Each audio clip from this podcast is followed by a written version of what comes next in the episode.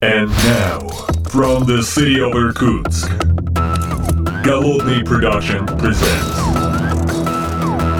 the Art of Programming Podcast.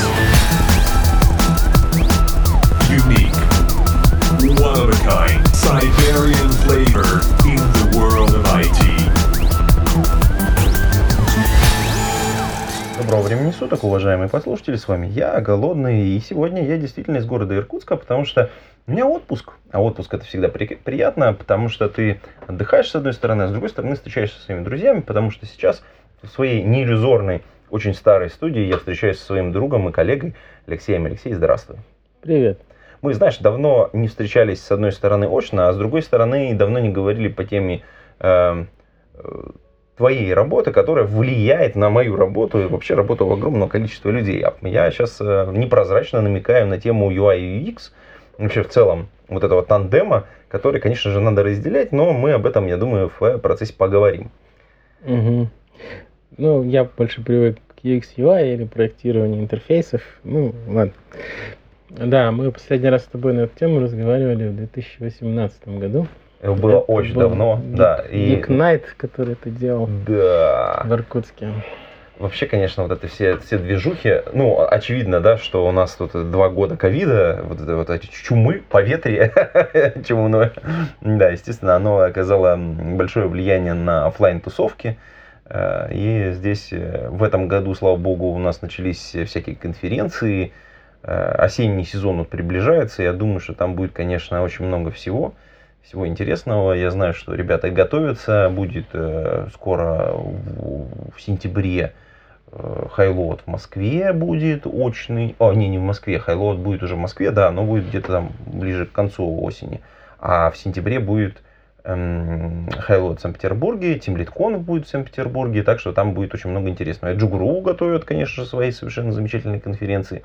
Но вот мы, если попытаемся немножечко посмотреть на то, что у нас происходит вокруг, интересна следующая история. Э, С того момента, как мы с тобой говорили, вообще, насколько изменилось отношение вот к теме а, пользовательских интерфейсов вообще взаимодействия с некоторым цифровым пространством, назовем это так. Ну, тренды, которые мы с тобой обсуждали в 2018 году, они как бы случились. Э, Компании, то, что мы говорили, они начали... Компании, которые занимаются различной разработкой таких ну, нетривиальных продуктов, сложнее, чем интернет-магазин, все больше и больше обращают внимание на интерфейсы. Мы с тобой в 2018 году как раз Мгм. работали в одной из такой, в одной из таких компаний, и как бы эта тенденция продолжилась. Ну, потому что это может быть а, конкурентным преимуществом, если все сделать правильно, а может быть must-have, если все вокруг Уже, меняются. уже так делают, да. Да, если, как, как говорится, в, в автомобильном мире есть такая история, что все вокруг круглые, а ты до сих пор квадратный, ну, значит, у тебя проблема. Ну вот, да. и здесь та же самая вещь. э, Компании, которые долгое время продолжали, и некоторые продолжают оставаться квадратными, начинают смотреть в сторону, что надо меняться. И этот тренд, он медленный. все же так же, как и в 2018 году, главную роль в них играют банки, потому что там самый короткий путь от э, того, что пользователю хорошо, до того, что он голосует рублем. Вот. Ну и другие компании тоже начали в эту сторону разворачиваться. Э, Кроме этого, конечно, пользователи привыкают к хорошей жизни, э, потому что флагманы IT-индустрии, которые производят операционные системы, постоянно их меняют. Люди, э, они меняют эти операционные, в том, э, операционные системы, в том числе меняя интерфейс, и э, как бы меняется пользовательский опыт, меняется уровень согласия пользователей идти смотреть документацию, условно говоря. Ну да, кстати, это хороший, интересный момент, если мы э, там берем какую-то сложную систему, ну, в которой нужно разбираться, действительно нагрузка на каждого, ну, на обучение, назовем это так, и налог, который нужно заплатить, он может быть достаточно большой, и в этом смысле вот этот вот барьер, э, он может мешать проникновению какого-то продукта на рынок. И, соответственно, с одной стороны, мы сделали продукт, мы выпустили его в срок, да, мы, мы его выкатили на рынок. Что-то его не покупает, блин, а вот что-то как-то не идет. Ну, конечно, потому что рядом есть конкурент, в котором нужно меньше разбираться, меньше вкладывать усилий, а при этом ты получишь примерно тот же результат, ну, с точки зрения решения своей бизнес-задачи. И вот это вот, конечно, э, колоссальная история, когда ты я вот сейчас, э, ну, мы имели отношение к хостинговому бизнесу, и вот если смотришь на э, там разные там, панели, разные пользовательские интерфейсы, разные клиентские кабинеты, и ты такой, блин, ну вот здесь просто невозможно, у тебя просто руки выворачиваются, и ты пытаешься с блокнотиком выписать, например, пользовательские задачи, а какую задачу мы хотим решить, а вот такую, а как она решается? Вот здесь вот у тебя 4 шага, а вот здесь 15, ну, блин, оно как-то не вяжется одно с другим. Ну, давай уже это. Мы работали в компании ISP System, и я, наверное, считаю, ну, я ушел оттуда чуть меньше года назад, но я думаю, что все-таки это компания, которая заслуживает очень таких слов благодарности. Мне было клево и комфортно там работать. Я бы хотел наговорить кучу спасибо, по крайней мере, Павлу Гуральнику, Александру Брюханову, Владимиру Лежнину, всему своему отделу, потому что для моего профессионального роста это было отличное место, и я думаю, что ну, там, многие, кто со мной работал, тоже многому научились, ну, по крайней мере, я знаю многих моих сотрудников и сотрудниц, э, которые прекрасно продолжили работать в этой теме. Как бы они меня учили, и я их учил. В общем, совместная такая история, поэтому...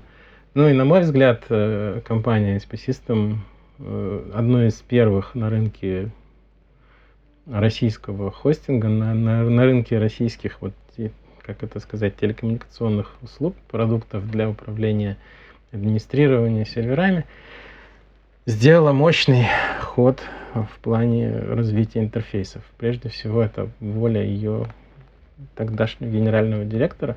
Я, я запутался, как это сейчас там происходит, потому что у них случилось слияние со, со, со Astralinux. Это ну, да. не секрет, эта новость была на CNews. Поэтому, вот, поэтому я не знаю, как это сейчас, но тогда, тогдашняя воля руководства Павла Гуральника, она привела к тому, что интерфейсы э, в Крутой был поворот, System, конечно. Да, они сделали большой шаг вперед. Я думаю, что даже это во многом повлияло на отрасль в целом. Хоп-хоп-хоп, ворвусь в выпуск этого подкаста. Дело в том, что выпуск этого и других подкастов, конечно же, происходит э, при поддержке всех тех, кто меня поддерживает. Ой, какая-то тавтология, но тем не менее, вы можете это сделать прямо сейчас. Перейдите на, по ссылочке boosty.to slash голодный и поддержите меня. Можно, так сказать, виртуальной кружечкой кофе, потому что кофе я очень люблю. Это несложно, это, в общем, э, недорого, и самое главное, это мотивирует меня всегда записывать новые подкасты, искать новые какие-то темы и держать меня немножечко в тонусе. Несмотря на то, что у меня отпуск, я, конечно же, нахожусь с вами. Э, ждите новых выпусков, поддерживайте меня на бусте. Для отрасли как раз хороший пример, просто э, мне тут на ум приходит, допустим, компания Selectel, которая занимается э, достаточно системный у нее подход к проектированию интерфейсов. И, на мой взгляд, эта компания использует это как козырь в конкурентной в борьбе с, друг, конечно, с другими да. провайдерами и выигрывает. Ну, вот, ну, возвращаясь, как, как бы, а зачем? Да, это вложения же на самом деле достаточно большие. Это нужно, во-первых, ну, на уровне руководства принять решение, принять стратегию, что в это нужно идти, и этому нужно уделять существенное влияние. Ну, внимание, потому что если мы говорим о этой работе, э, если я правильно помню, Тогда же внутри компании полностью поменялся подход к проектированию, тогда же в компании поменялся ну, одним из внешних артефакторов, наверное, ну, помимо самих, собственно говоря, продуктов, которые, новой линейки, которая появилась, э, можно считать, например, дизайн-систему, которая была внутри сделана.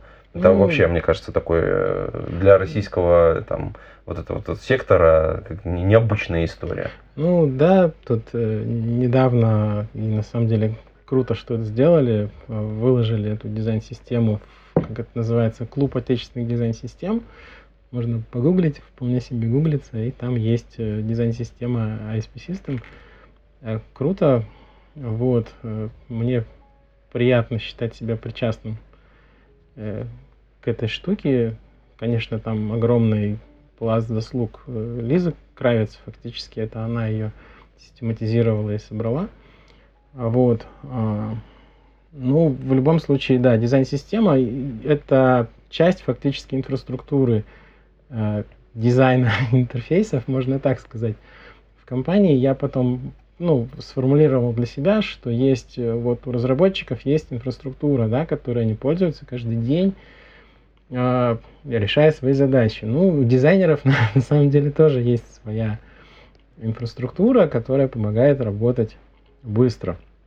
И вот дизайн-система – это часть этой инфраструктуры. Если мы подходим к этому вопросу так, то затраты на дизайн-систему – это просто вложение в инфраструктуру. И, ну, если оно есть, работа делается, ну, там, на порядок. А Я знаю, что такое порядок, быстрее, чем в обычном случае.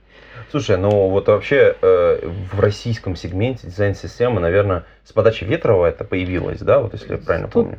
сложно сказать, потому что это был, наверное, тренд, да. Естественный процесс Юрий- какой-то. Да, это естественный процесс, потому что, ну, это понятная история, когда мы начинаем подходить к дизайну, условно говоря, с инженерной точки зрения.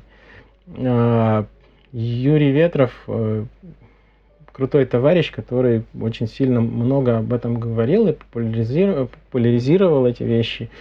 Ну, я не могу сказать, что там, условно, в Альфа-банке э, у Ивана Васильева это появилось раньше или позже, чем об этом сказал Юрий Ветров. Или что-то в этом духе. То есть мне кажется, что здесь, э, ну, там, выяснять автора бесполезно. Вот. э, Ну, мы- мо- моя мотивация, когда мы в 2016 году начали делать новые интерфейсы в ASP System, моя мотивация была простая. Я не хочу делать одну и ту же работу много раз. Ну я, хочу, я хочу делать это один момент, а второй момент я хочу сделать так, чтобы э, то, что нарисовано в макете, в прототипе, выходило на прод э, с минимумом изменений за минимальное время.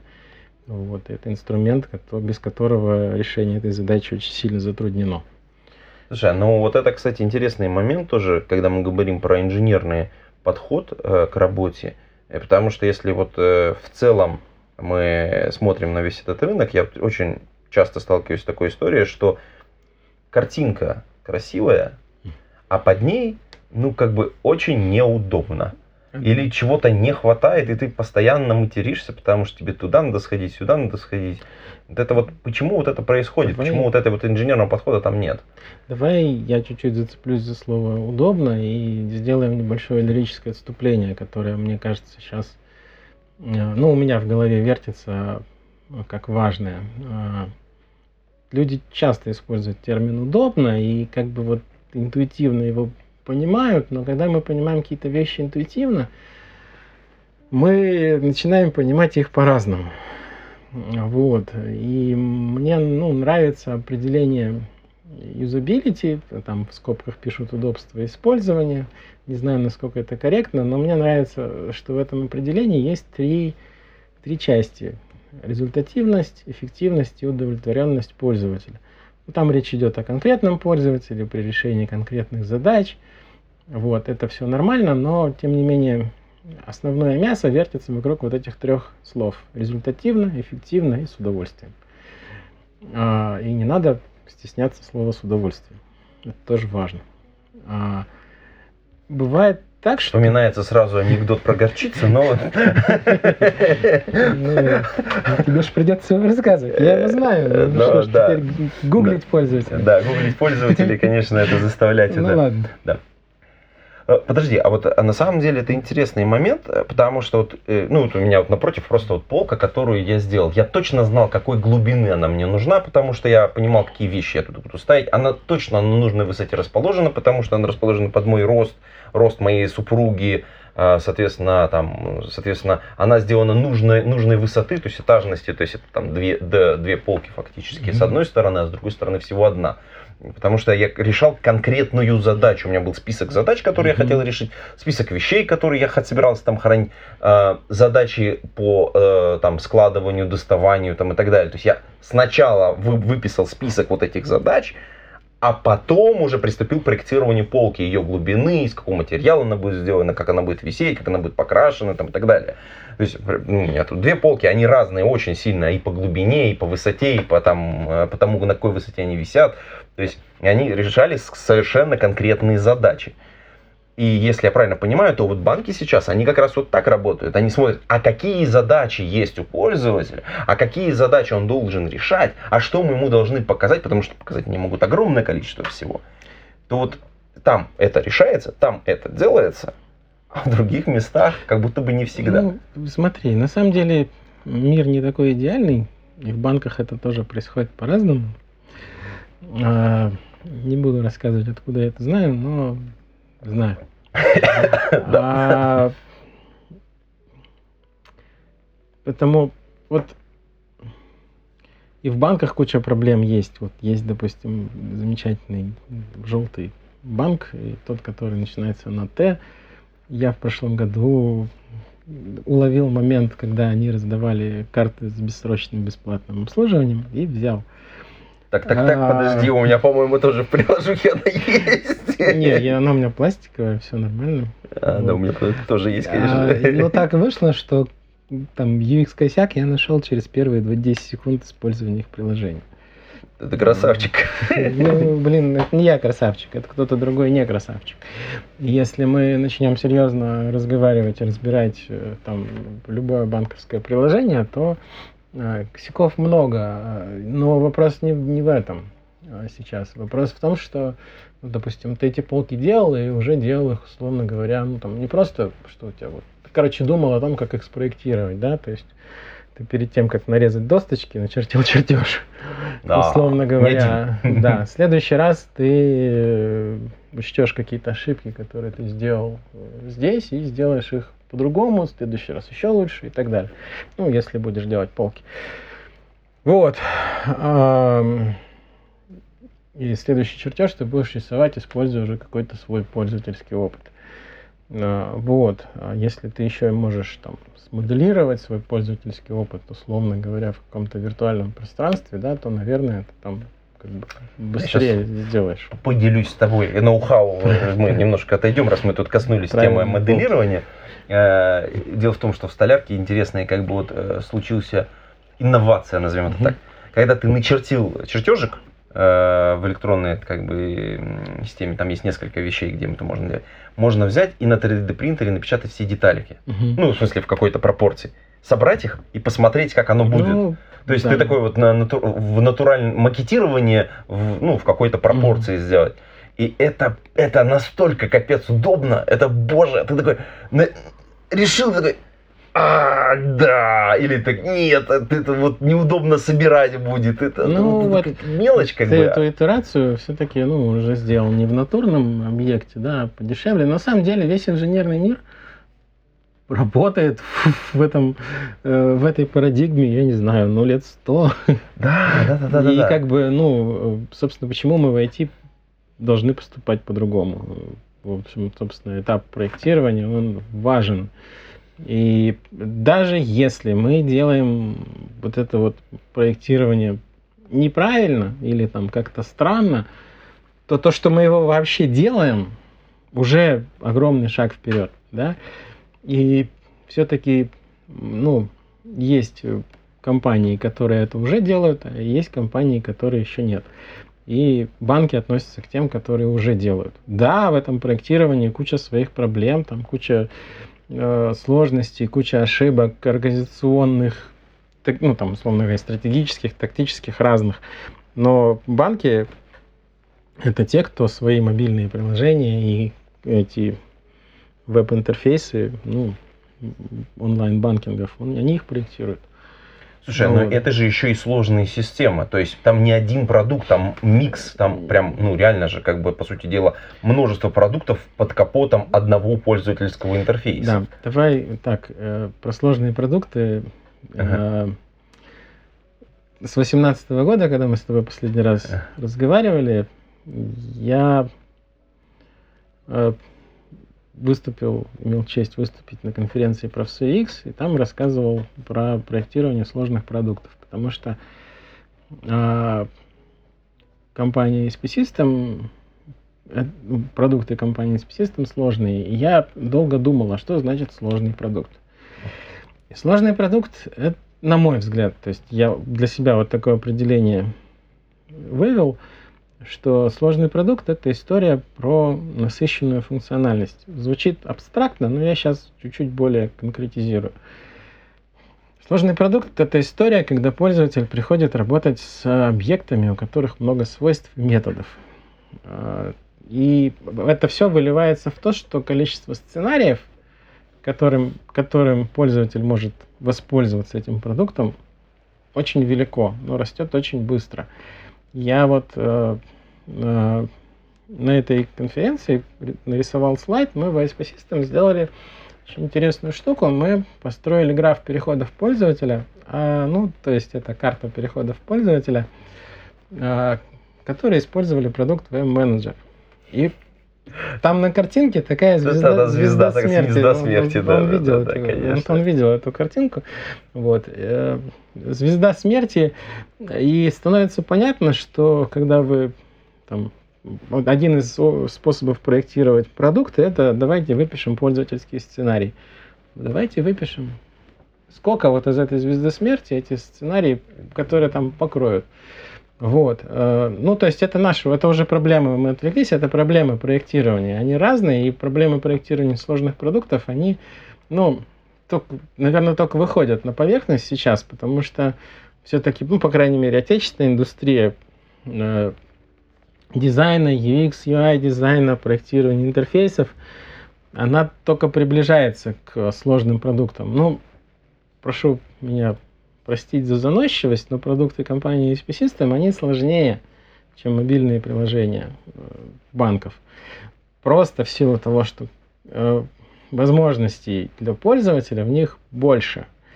Э, вот, ну, это не значит, что они там сложнее технически или там что они лучше. Это значит, что вну... вот количество сценариев, в котором системный администратор может развернуть VDS-ку, или там что-то с ней сделать, или что-то там так далее, это количество сценариев превышает количество сценариев, которые делает обычный пользователь в мобильном банке.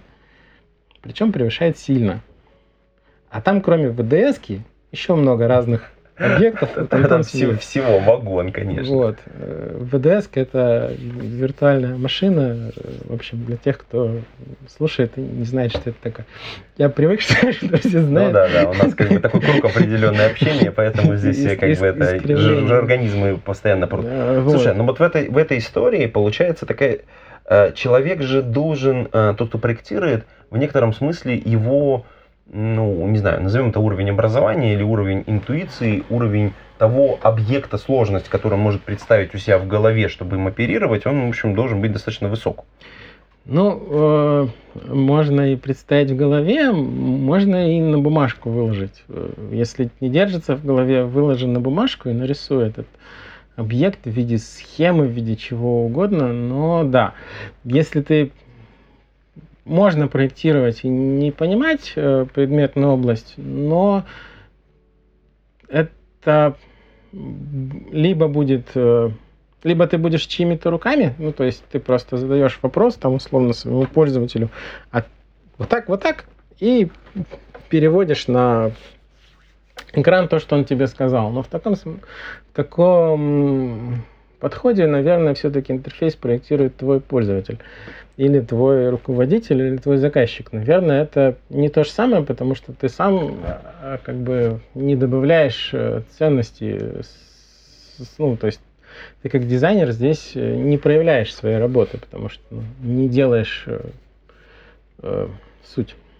Слушай, то, тут еще интересный момент, что с одной стороны, э, вот у нас есть пользовательский сценарий, у нас есть э, набор какой-то вот этих вот методов и свойств, да, но есть еще и модель хранения этих данных, ну, то есть, в смысле, как бы, как она с технической точки зрения внутри информационной системы находится. Это что же накладывает отпечаток достаточно сильный на то, как это будет представлено? Ну, точнее, с чем ты оперируешь. Накладывает. Ну вот, собственно, как раз э, давай, да- давай так, давай еще чуть-чуть отступим назад.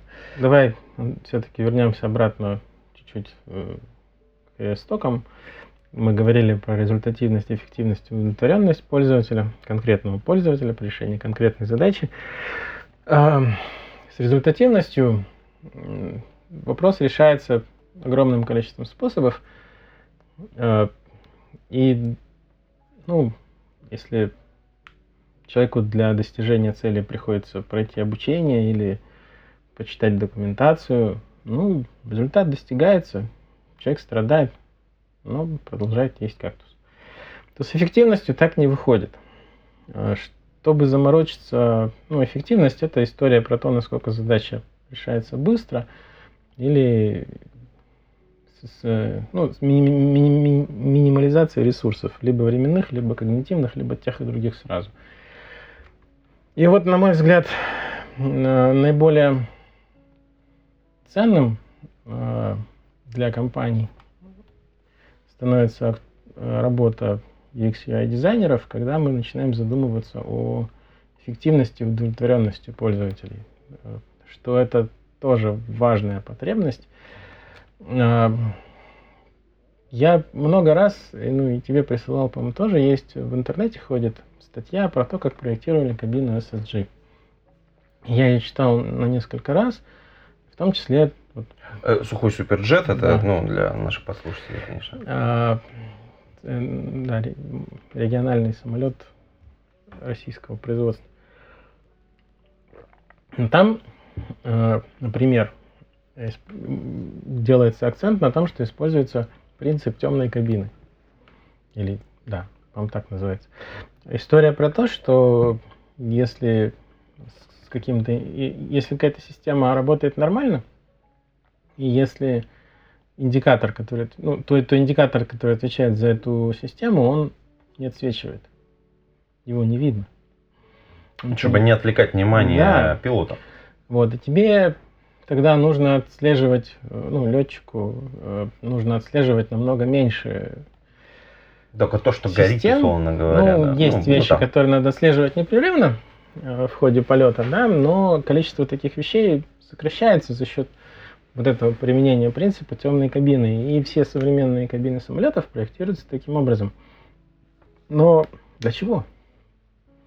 А для того, чтобы экономить когнитивные ресурсы ну, да, пилота, ну... то есть пользователя этой системы. А сэкономленные когнитивные ресурсы увеличивают шанс, что в стрессовой ситуации, то есть когда что-то пойдет не так, э, летчика будет больше шансов ситуацию разрешить. Принять правильное решение. А, да. А, или с другой стороны, чисто экономическая выгода. Да, а, летчику нужно будет меньше отдыхать после полета. Да? Всем, всем знакомо это ощущение задолбанности, задолбанности и уст, своей вот усталости, когда ты приходишь с работы домой, и уже нет сил ни, ни на что, просто ложишься и спишь, ты устал. Хотя вроде как э, не на шахте работал, ну, кирпичи да. не таскал. Ну, это как вот Макс Дорофеев говорит, что вот у тебя кончается вот то самое мысли топлива для принятия вот этих вот решений, ну, которые ты регулярно принимаешь. Одно, второе, третье, четвертое, пятое, переходы, вспоминаешь какие-то задачи, которые ты отложил. И вот у тебя ресурс просто кончился, и ты пришел, а у тебя сил нету. Но сил нет не потому, что ты физически устал, хотя это тоже может быть, а потому что ты, блин, ты не можешь ничего башкой думать. Ну, в общем, про это мысли топлива есть целая наука, которая называется когнитивная психология. А, которую можно там книжки почитать, учебники есть. Вот. А, если нужно читать э, советские учебники, то можно посмотреть в сторону инженерной психологии. Там тоже много интересного написано.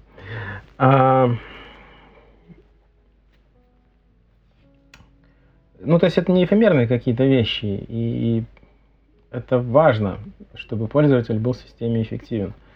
Не только э, с точки зрения времени, но и когнитивных ресурсов. И люди, э, сравнивая две системы, выбирая, какой они будут пользоваться, этот фактор начинают учитывать. Поэтому становится важным э, проектировать системы, которые, в которых пользователь будет не только результативен, да, не только, достиг... не только в принципе задача решабельная, да, системе, но она решабельна за минимальное время с минимальным ну, возможным использованием ресурсов. А если уж человек от этого еще и удовольствие получит, ну, значит, большая вероятность, мы повышаем вероятность того, что пользователь будет ваш. Но... Ну, я, кстати, здесь вот э, скажу э, тоже вот интересный момент, что я в прошлый, по-моему, раз говорил, и в этот раз тоже повторю, что э, если мы посмотрим на пользовательское приложение, например, той же Почты России, да, э, которая вот мобильная есть, то там есть великолепные функции, которыми люди очень редко пользуются. Они, велик... ну, собственно говоря, там есть трекинг прекрасный, есть возможность тебе получить посылку, не оформляя, не нося с собой документы, есть возможность назначить встречу, в смысле, как бы именно не приходя в почту, получить талончик и вставать в очередь, там ждать, а можно назначить время, во сколько ты придешь, и тебя вызовут прямо именно к этому времени. То есть, причем это делать через мобильное приложение. Мало кто про это знает, но это насколько удобно, особенно кто регулярно получает почту. Это вот про, про, про то самое, ты говоришь, что с удовольствием я пришел, чик, пришел, получил, решил свою задачу, и при этом там... Ну, вот ты заговорил про почту. Я не пользуюсь почтой, поэтому не знаю, но знаю, что у почты есть почтотех, если он все еще отдельно, я не в курсе организационных историй, но знаю, что у них есть э, хорошая команда ребят, дизайнеров, которые занимаются этими вещами, чтобы... Ну, то есть это пример того, что еще одна компания начала обращать внимание на эту штуку. Скорее всего, ну, то есть пошла по пути того, что мы, прежде чем что-то сделать, мы это проектируем, да. Вот.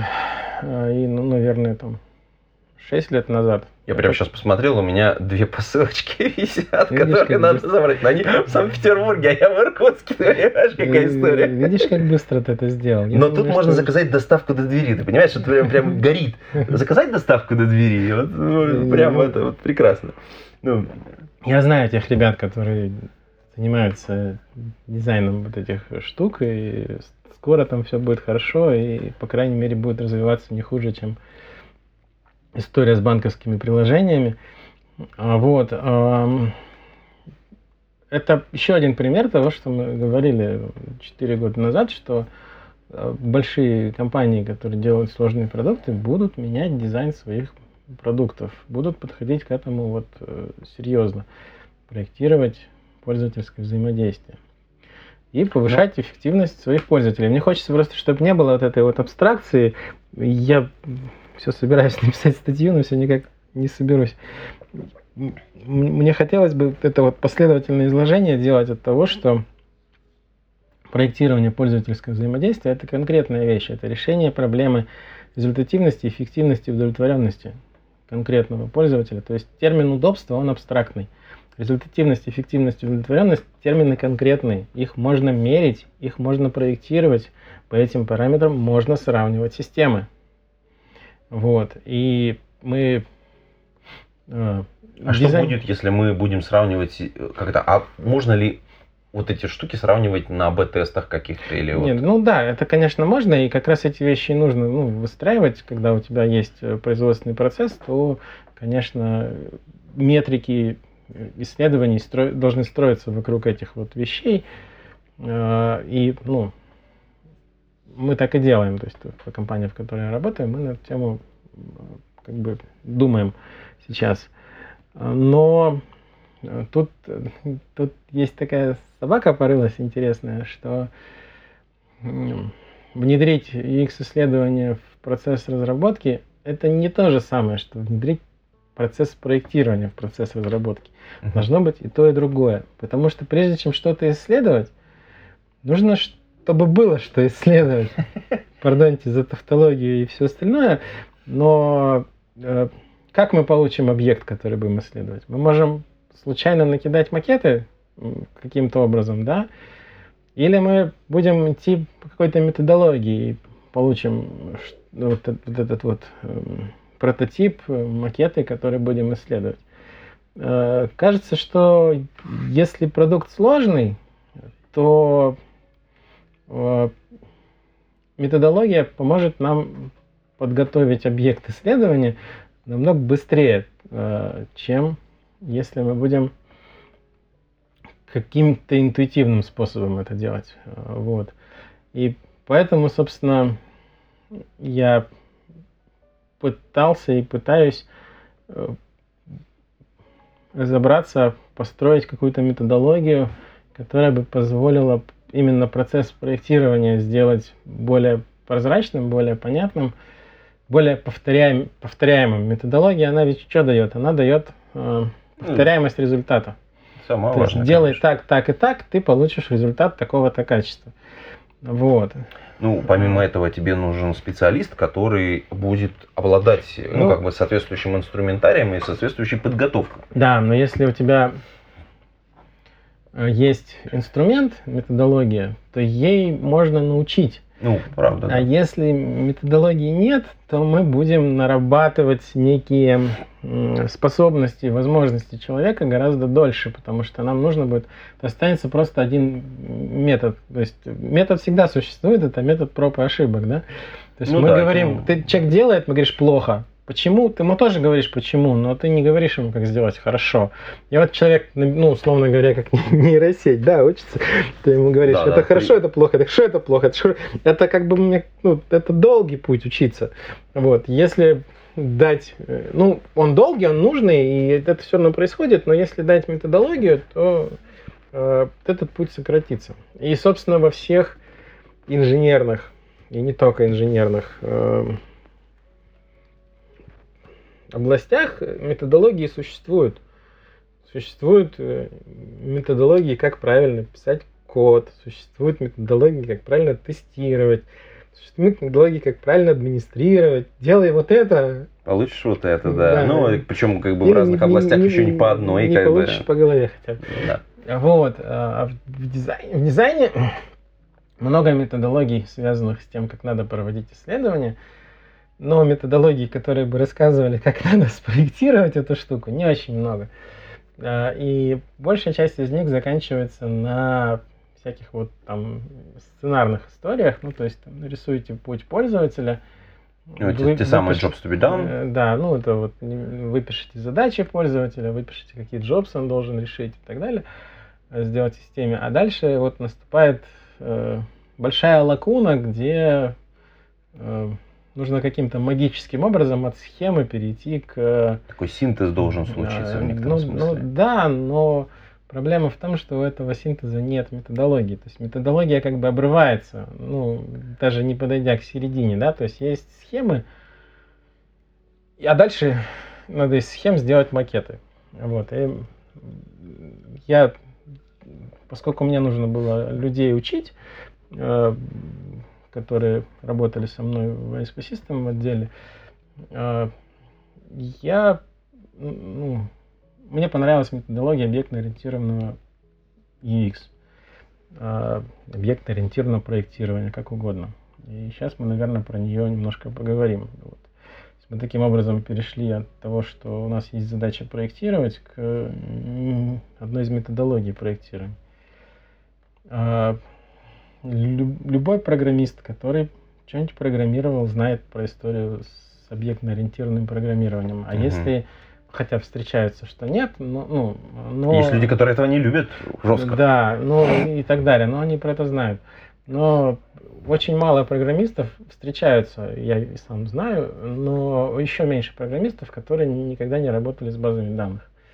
О, Вот. А там ты, когда проектируешь базу данных, тебе все равно приходится работать с объектами, выделять э, сущности, свойства этих. э, методы нет, а свойства да. Вот. А когда мы объектно-ориентированное программирование разбираем, я как раз тот человек, который учился программировать, когда объектно-ориентированное программирование, я не знаю, может, у него уже было изобретено, но не было... не, оно взлетало вот на но не в было все годы. да. мейнстримом, да. Я учился программировать в 90, блин, четвертом году. Это как раз вот это э, в, в, объект- э, в C появились вот такие объекты, ну, завезли вот эту всю эту историю. Ну, В плюс в общем, точнее. Мне, с одной стороны, ну, мне, наверное, не повезло, потому что если бы эта история была, мне было бы там, легче потом. Э, Если мне то есть, то есть методологию рассказали, условно, в школе, то мне было бы легче. В школе мне не рассказали, но мне рассказали в школе про базы данных. Вот. И потом я, условно говоря, сам немножко осваивал эту методологию.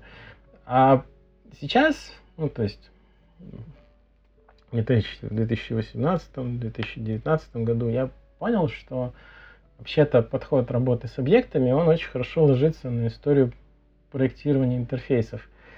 Э, здесь очень-очень важная оговорка. Я про объектно-ориентированный UX рассказывал уже два раза. Один раз вот на профессоре X в 2020 году, а второй раз я рассказывал про объектно-ориентированный UX на X-марафоне. Там больше времени у меня было, я больше развернул. Но всегда очень важный момент, и путаница происходит, когда меня слушают умные ребята по этому поводу. Ну, есть люди, которые, ну, у которых глаза открываются, когда они про это узнают. А есть люди, которые знают про, собственно, проектирование от объектов, но обычно эти люди работали аналитиками. Или они работали программистами. И здесь я все время очень важную вещь говорю, что мы говорим о разных объектах. И вот объектно-ориентированный UX это все-таки речь о объектах, которые в головах у людей. Мы, когда взаимодействуем... Ну, это, в общем, у Нормана написано в книжке «Дизайн привычных вещей». Э, ну, это, по-моему, просто какой-то кусок когнитивной психологии про то, что мы вообще-то взаимодействуем с объектами вокруг нас. Существительная вещь, которая Объективизирована, я бы так сказал. А, которая называет объект полка, окно, холодильник, стол, там, кружка и так далее, да. И это вещи, которые у нас в голове. Можно по-разному подходить, обосновывать э, историю, почему нужно проектировать от объектов. Но даже вот э, один из методов, э, которым это можно там, как бы объяснять, это предложение мы строим, да, как предложение есть подлежащее, есть сказуемое. Подлежащий это объект, с которым что-то происходит. Вот. А, ну и там тот же самый Jobs to be done, это история про то, что глагол плюс объект плюс контекст.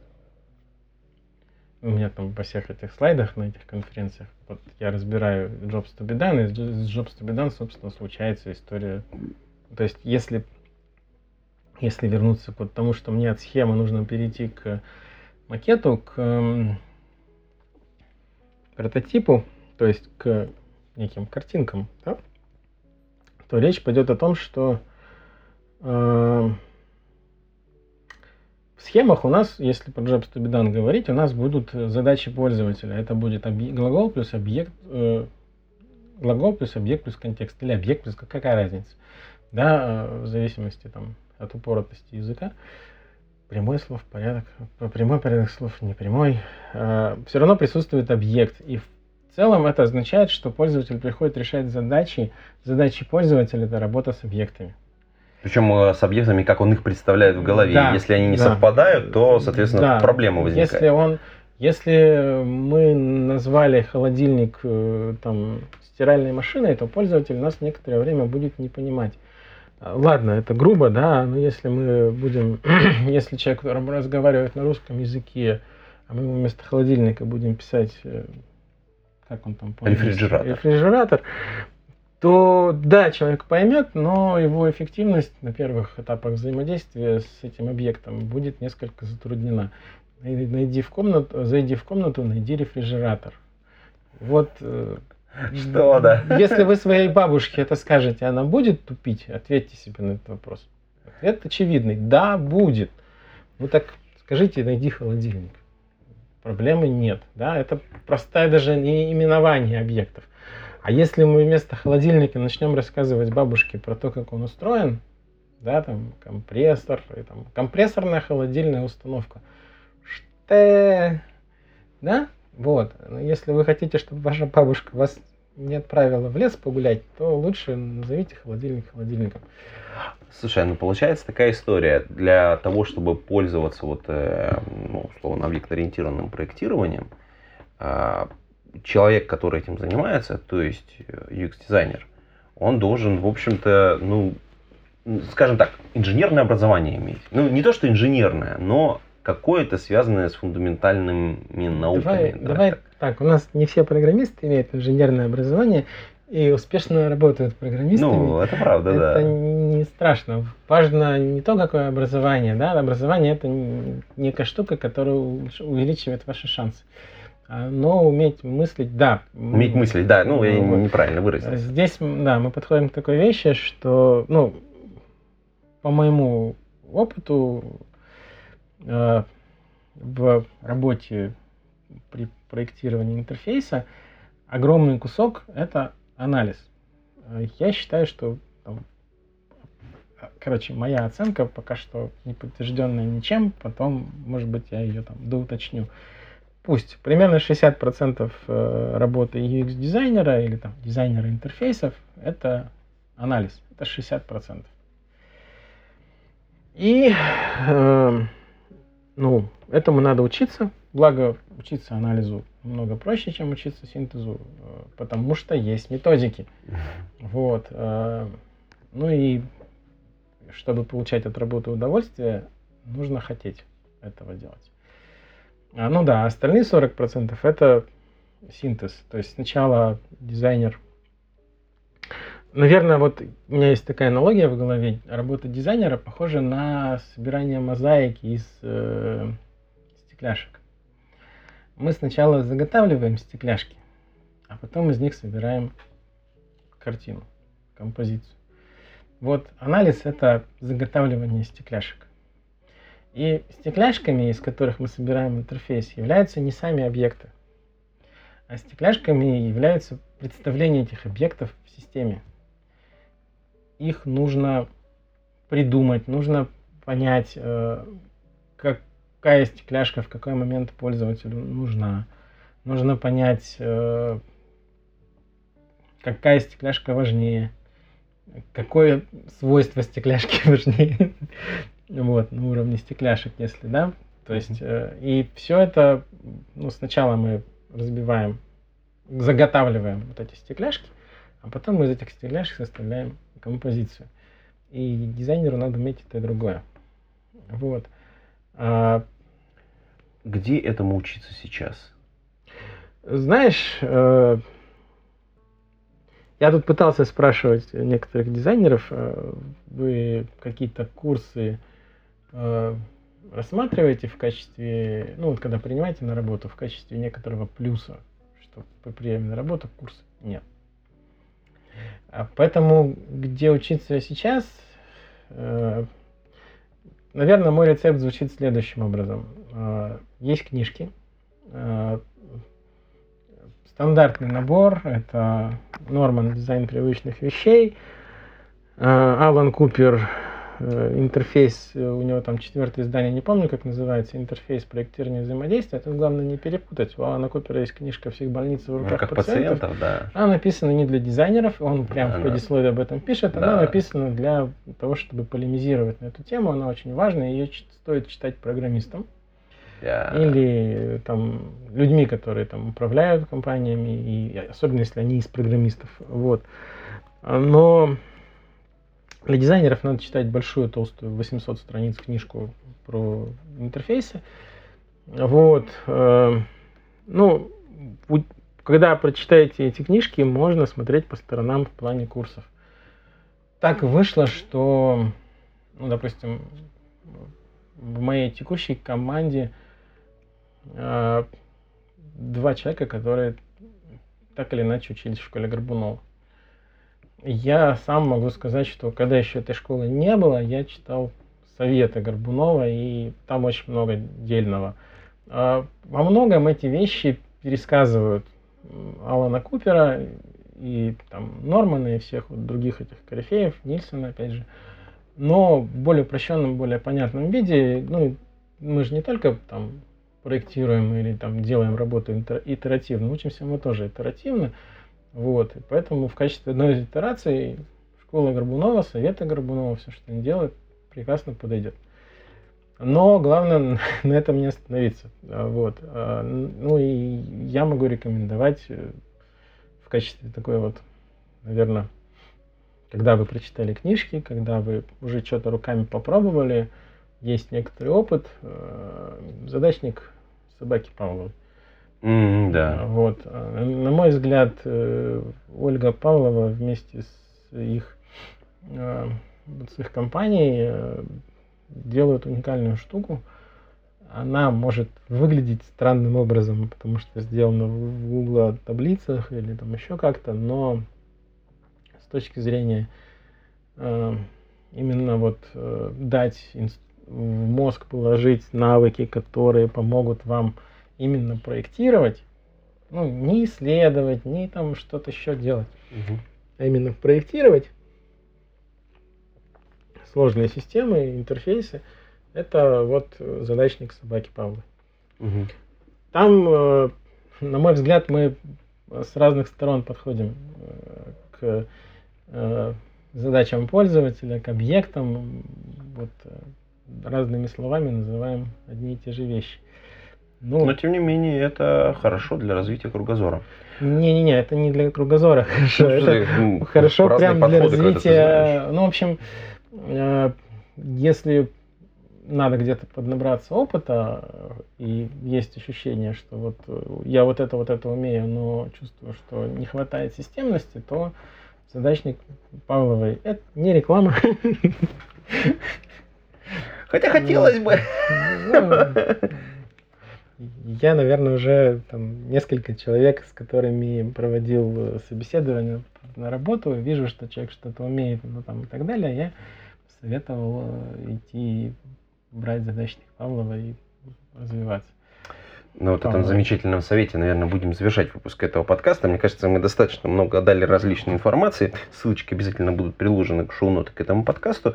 И э, просто вот э, от себя хотелось бы добавить, что э, в целом, когда мы э, говорим о работе их специалистов, конечно, когда мы видим его конечный результат, совершенно непонятно то, то- та глубина и те, та работа, которая была сделана до того, как вы увидели уже готовый интерфейс, и чем пришлось пожертвовать в процессе реализации.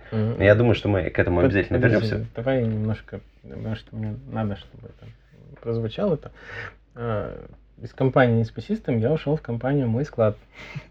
Ага. И, собственно, я сейчас пытаюсь э, сделать э, дизайн моего склада более современным и делаю, пытаюсь. Вот. И нам- именно по этим принципам мы с командой моего склада и будем работать. На этом э, выпуск этого подкаста мы завершаем. Все ссылочки будут в шоу-нотах. И прощаемся с вами, уважаемые послушатели. Пейте кофе, пишите Java. До скорых встреч. Пока-пока. Всем пока.